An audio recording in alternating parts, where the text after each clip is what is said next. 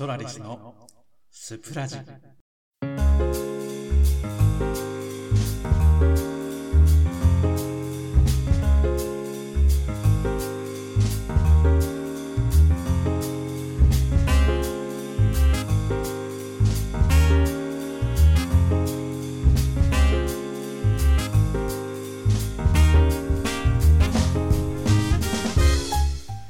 2020年5月16日の夜を迎えました。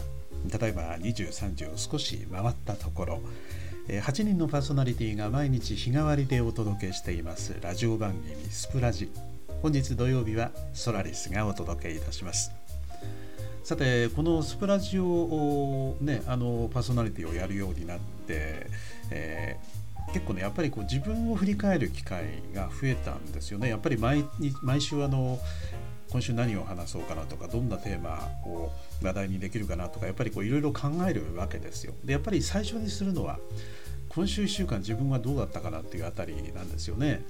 でそういうふうに振り返ってみると特に今週はワンウィークテーマということで、まあ、後でそのままつなげますけれどもあの料理ってテーマじゃないですか。で果たして料理に関連して自分の1週間はどうだったろうなというふうに考えるとあまり料理に関わってないなというところが正直なところなんですよね。まあ、でも1週間というスパンじゃなくてもっとこう長いスパンで振り返ってみると、まあ、自分と料理との関係というのはまあゼロではないなということあんまり濃厚なこう料理との深い関係というのは確かに、えー、あんまりないのかもしれないけれどもでもそこそこちょこちょこ、うん、料理らしきものとは、えー、自分自身もこうやってきたなっていう感じがするんですよね。でそういえば自分が初めてこう料理と呼べるものをやったのは昔あの僕あの、えー20歳直前ぐらいにルームシェアをしていた時期があってその時に、ま、初めていわゆる料理というものをみんなに食べてもらうという意味でやったわけですね。でその時に僕は肌と考えてしまったんですよ。つまり、まあ、家庭って言いますかね自分の家実家の方ではね全然その食事とか料理とか毎日食べるということに関しては全く困ったことがなかったんですけどまあ、実際にこうある意味独立して家を出てそうやって仲間たちと一緒にこうあのまあルームシェアしながら食事当番なんかをね やるときに最初に作ったものを思い出したので僕ね豚肉のロースを焼いたんですただ。ただその時にどうやって味をつけたか今でも覚えてるんですがコカ・コーラで味をつけたんですよね。えー、まあ、これね料理にもあるみたいですけどちょっと驚きだったかもしれません。ということで、えー、本日のスパラジソラリスがお届けします。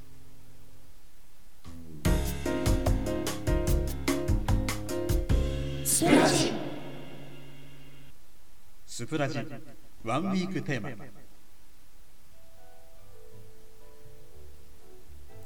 はい、えー、今週はですねワンウィークテーマで料理というものがえー、挙げられてますね。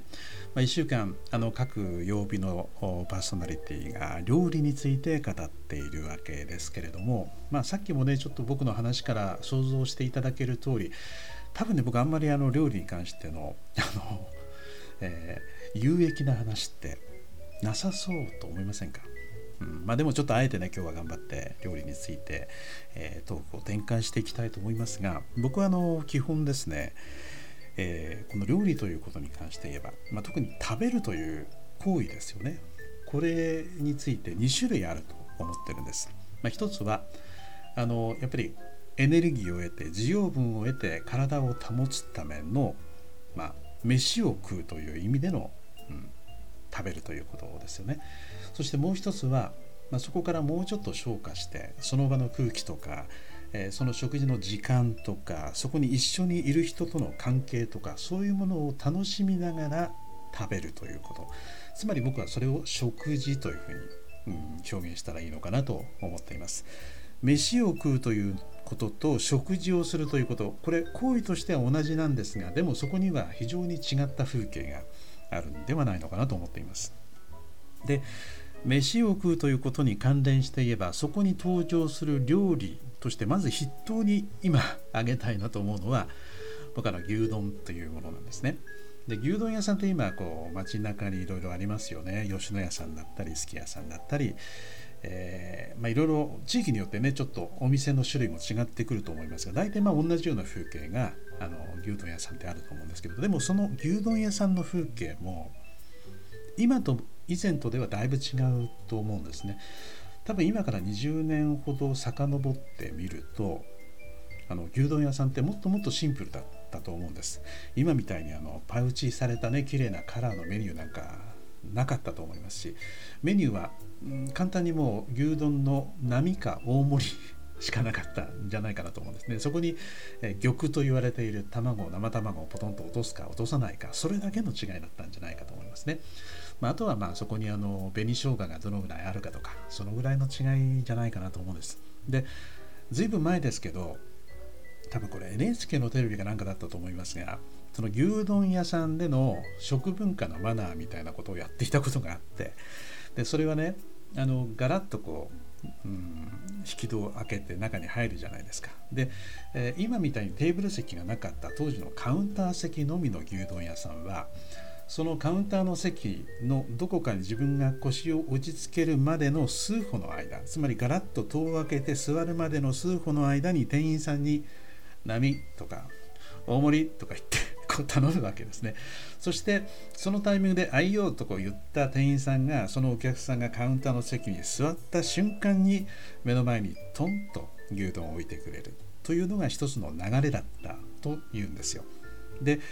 あとはねその牛丼をただひたすらかっこむだけ。目の前にお客さんが当然いるかもしれませんけれども決して目を合わすこともなく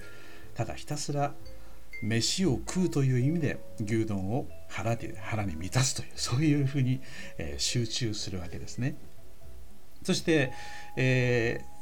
ー、食べ終わった後にはすっと立ち上がりながらおもむろにポケットから小銭を出してテーブルのそのカウンターの上にチャリンと置いて出ていくという、まあ、それがの牛丼屋さんの基本的な、えー、食べ方飯を食う時の風景というふうにその時には言われていました。まあ、これまさしくね僕は本当にあの飯を食う一つの風景ではないのかなと思うんですね。でこの風景がなんかどこかで見たことがあるなと思ったのがあの BS とかで CS とかでねよくあの再放送されてあの何度も何度もあの、まあ、中にはね見たことがある人もいるかもしれませんが中村敦夫さんが演じていたえー、木枯らし紋次郎の場面なんですね。で時々あの木枯らし紋次郎の中に、えー、旅の途中でどこかの農家かなんかのおばあちゃんのところであの丼の飯をもらってそこにお湯かなんか、まあ、水かもしれませんし何かしらをかけてそれをただひたすら書き込むというシーンが出てくるんです。で書き込んだ後に彼は「ごちそうでした」って言って言葉少なくチャリンとやっぱり当時の銭を置いてですねまた旅に出ていくというそういうシーンがあるんですね何の面白みもないただ単に飯を書き込むというだけのシーンなんですけれどもこれがなかなかあの本当に、えー、まさに需要分を得て旅を続けるためのエネルギーを供給するための食べるという行為に直結した風景と僕はあそう思いながら見ていました、まあ、ですから飯を食うという風景がそのまま反映されるのが今のえー、小柄門次郎の風景でありそして、えー、この牛丼屋さんの風景かなというふうに思うんですけれどもそう考えると今度食事の風景ってどうなの？というところなんですがその飯を食うと食事をするということの中間両方に属している料理食べ物が僕はあのカレーライスだと思ってるんですよ。でカレーライスってねあのすごい短いその時間しかない時短時間であの食事を終わらせなきゃいけない時ってすごい便利ですよね書き込むようにやっぱり食べることができるそういう意味でカレーライスを飲み物と称する人も中にもいるじゃないですか。あれは食べ物じゃなくて飲み物なんだっていう人もいますよね。で確かにそうなんですけれどもあの確かにカレーはそういう飯を食うための食べ物というふうに捉えることもできるしそして、えそこにさまざまな具材にちょっと凝ってみたりとか香り付けに凝ってみたりとか辛さとか甘さに凝ってみたりとかあるいはそこに付け合わせるいろいろなサラダとかそういうものにもちょっと凝ってみて今度は食事をするための料理に昇華させることも可能な食べ物ですよね。えー、食事というのはただ単に需要分を売るということだけではなくてそこに一緒にいる人の笑顔を楽しんだり空気感をに幸せを感じたりで食事そのものもただ単に味があってもなくてもいいような飯を食うということではなくてそこにあ美味しかったと言えるような一つ一つの一口一口の一つまみ一つまみを楽しむことができるようなそういう味付け香り付けえー、そして色付けですよね。いろんなものを含んだものが僕はその食事のための料理というふうに感じるわけです。でカレーはそっちにもなりうるわけですよね。で基本僕はのカレーを作る時には、まあ、カレーってねあんまり 今更何かこうするといいよというのアイデアがあるわけでもないし知恵ももう世の中に出尽くしている食べ物であるとは思うんですが個人的に僕がまあカレーを作る時に心がけていることをちょっと簡単に言うとあのまずはやっぱり時間をかけるということですね。あの玉ねぎをたくさん使ってその玉ねぎを炒め尽くすということに僕は結構時間かけます。あの10個ぐらい玉ねぎをね使って使いすぎじゃないの？っていうぐらい玉ねぎを使ってそれをもう炒めに炒め抜いてですねあの本当にペースト状茶色いペースト状になるぐらいいわゆる飴色になるほどに炒め尽くすんですよね。でそれをベースにやっぱりカレーを煮ていくという感じなんですがそして具材としてはあの人参と豚肉のブロックしか使っていないです。まあ、人参はねあの、まあ、炒めてその特定のサイズにして使うんですけど豚肉も同じような形でやってそれをかなり長時間煮込みますとこれがね、えー、結構溶け込んで独自のうまみになっていきますよね。でいつもねこのカレーを作ってあの人に食べてもらう時に人はねそれビーフカレーだと思って食べるんですよで世の中にありませんか？あのポークカレーよりもビーフカレーの方が高級で美味しいという概念ってありますよね。でもあのこうやって作ったあのポークカレーはビーフカレーよりも美味しいというふうに言われることがよくあります。僕は基本的にカレーはビーフよりもポークの方が好きなんですよね。だからポークカレーを作ってそして、えビーフカレーでしょ？これって言われるのは一種の快感なんですよね、まあ、そういう意味で僕は、まあ、カレーを作る時にはそんな感じでやります。そして鍋を火から上げる寸前にあの大さじ半分ぐらいの酢をちょろっと垂らしてそれをぐるっとこうかき混ぜますね。そうするとあの一種独特のその高級感をかきたてられるようなねそういう香りがふわっとこう風味が増すんですよね。これぜひやってみていただきたいなと思いますね。僕が提案するまでもやってる人ほとんどだと思いますがもし知らない方がいたらぜひ、えー、酢を垂らしてみてください。あともう一つ。えー、そのカレーを飯を食うから食事というものに料理転換する上でですねやっぱり付け合わせって欠かせないです、えー、これあの福神漬けとからっきょうとかねそれあの定番なものがありますけれどもそれだけじゃなくて僕の場合はあのバナナのスライスを必ず付け合わせるんですね。これが意外と美味しいんです、えー、特に辛いカレーであればあるほどバナナのスライスはつけてよかったなと思うぐらい、えー、カレーを美味しいものに、えー、消化してくれますね、まあ、ということでねえー、今日は僕のワンウィークテーマ料理ということにすると、まあ、何を語ろうかなっていろいろ あの考えましたけれどもなんかでもねやっぱりシンプルなものしか思い浮かばなくて牛丼とカレーの話しかできませんでした。えー、ということで皆さん是非ね、えー、牛丼とカレーうん、飯を食うものとそして、えー、食事をするものとの中間から両方にこう消化させることができるそういう食べ物として研究対象としていかがでしょうか。ということで、えー、今週のワンウィークテーマ料理、えー、ソラリスはカレーの話をしちゃいました。